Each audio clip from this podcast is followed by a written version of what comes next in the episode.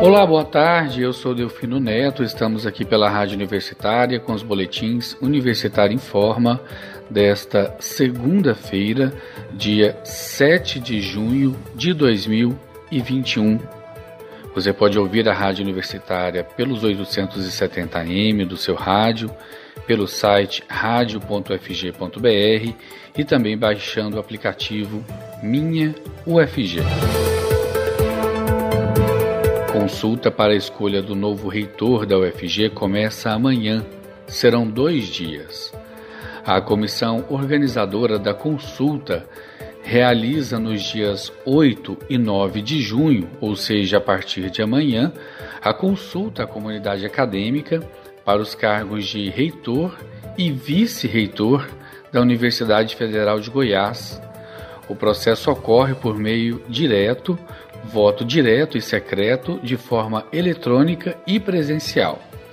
A chapa número 1, chamada UFG Viva, tem a professora Sandra Mara Matias Chaves como candidata ao cargo principal e o professor Gesiel Freitas como candidato a vice-reitor.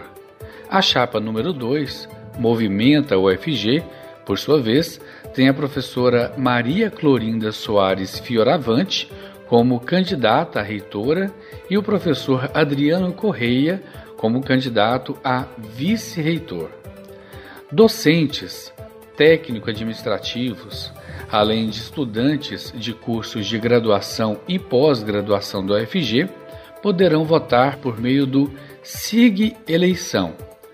O sistema estará disponível em sigeleição.sistemas.ufg.br ou diretamente pelo portal UFG.net que é ufgnet.ufg.br.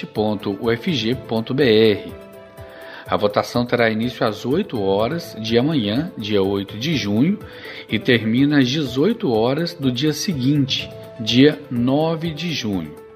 Os professores aposentados que forem filiados ao Sindicato dos Docentes das Universidades Federais de Goiás, a ADUFG, e os servidores aposentados filiados ao SINTE IFES GO e os alunos do Centro de Ensino e Pesquisa Aplicada à Educação, o CEPAI, podem votar pelo sistema desenvolvido pela ADUF.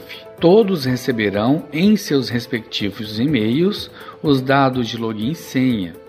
Os aposentados filiados poderão votar também no drive-thru. Os aposentados, sejam eles professores ou servidores não filiados, poderão votar em sistemas de drive-thru com urna e cédula de papel, que será montado no pátio externo do Centro de Aulas D, localizado na rua 235. Isso só para aposentados. Aqueles que estão na ativa podem votar pelo sistema SIG Eleição. No local da votação dos aposentados, que é o Centro de Aulas D, na Praça Universitária, a votação será das 9 da manhã às 5 da tarde, tanto nos dias 8 de maio, amanhã, quanto no dia 9 de maio, quarta-feira.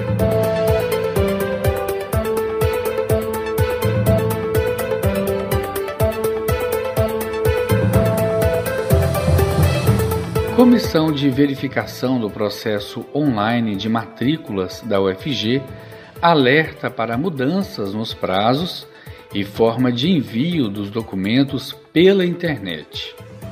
Estudantes aprovados pelo SISU 2001 para o ingresso na UFG precisam ficar atentos para as mudanças nas datas de entregas dos documentos para a primeira, segunda e terceira chamadas da UFG.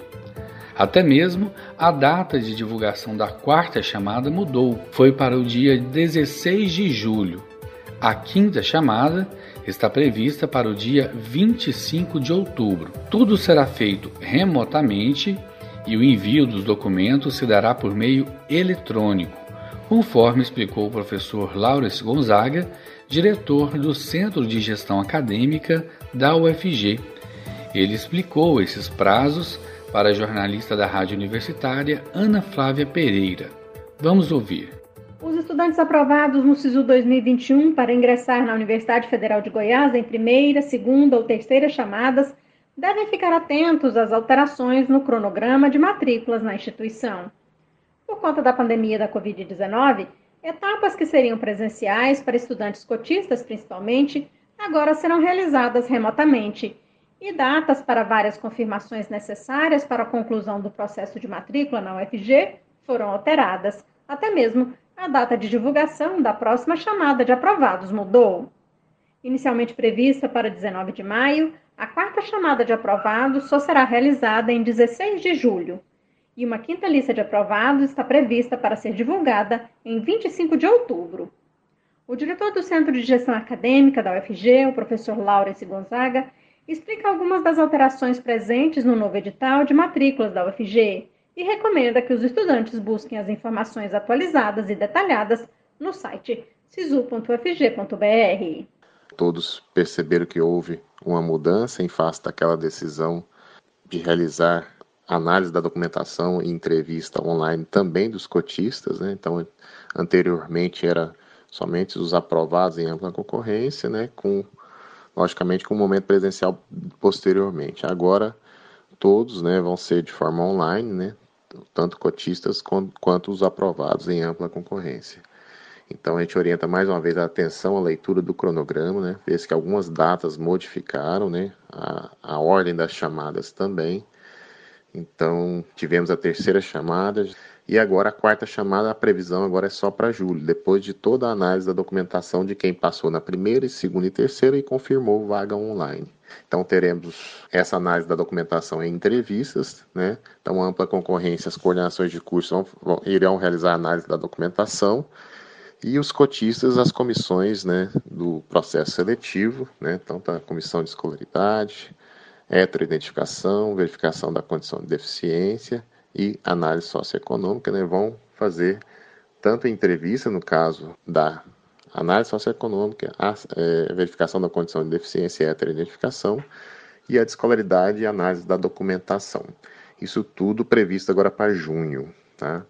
Então ainda existe mais uma fase importante, né, mais duas na verdade, que é a subida dos documentos de forma online, né, tanto para os cotistas quanto para a ampla concorrência, né. Então para os cotistas que confirmaram vaga online, primeira, segunda e terceira chamada, inicia e para para os aprovados em ampla, né, em terceira chamada, também inicia-se o envio da documentação online. O prazo final para todos, né, tanto ampla quanto para cotistas, termina no dia 11 de junho. Então, muito atento a essa fase. E no meio disso, né, ainda tem a terceira fase, que é o preenchimento do formulário socioeconômico. Então, essa é uma fase também importante. A data também modificou, a gente pede que todo mundo entre no edital e acompanhe essa, esse período para preenchimento desse formulário, que é uma fase também obrigatória. Então, é isso. De forma geral, houve a mudança, né? A quarta chamada foi transferida para julho, né? Depois dessa análise toda a documentação de quem passou em primeira, segunda e terceira. E, como já informamos anteriormente, né, os cotistas terão sua análise na né, entrevista de forma online. Todas as informações para o ingresso na UFG por meio do SISU podem ser obtidas pelo site sisu.ufg.br.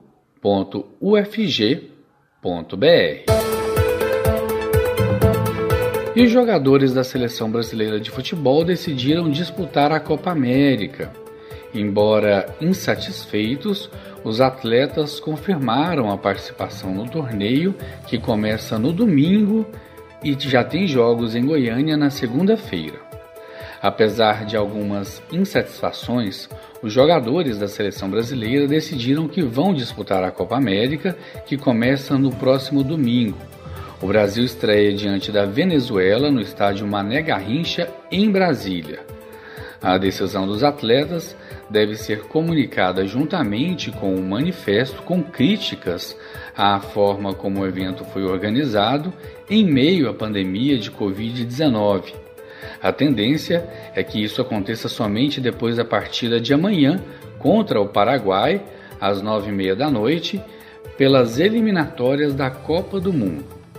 A seleção brasileira vai disputar a Copa América com um elenco muito parecido com o que está reunido para os jogos das eliminatórias. Tite ainda pode chamar mais três atletas. A lista será anunciada nesta quarta-feira. Desde a última segunda-feira, quando o Brasil foi anunciado como sede da Copa América, antes prevista para acontecer na Argentina e Colômbia, simultaneamente, os jogadores da seleção brasileira passaram a discutir um possível boicote à Copa América. O tema também foi tratado junto aos líderes de outras seleções sul-americanas. A falta de consenso, porém, fez com que a ideia não prosperasse. Nesta quarta-feira, os atletas e demais funcionários da seleção brasileira que desejarem poderão se vacinar na sede da Comebol, no Paraguai.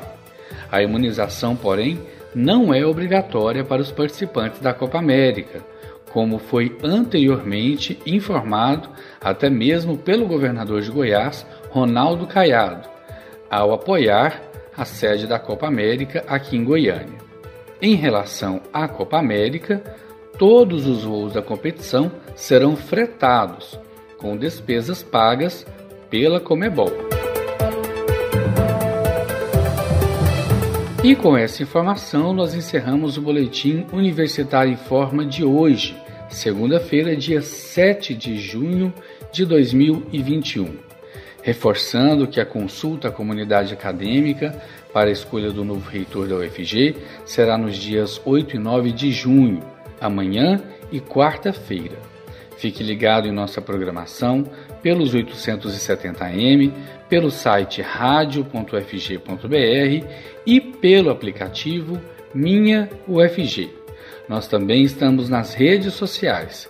Siga arroba Rádio Universitária no Instagram e no Facebook. E não deixe de conferir os nossos boletins em formato de podcast no site da Rádio Universitária.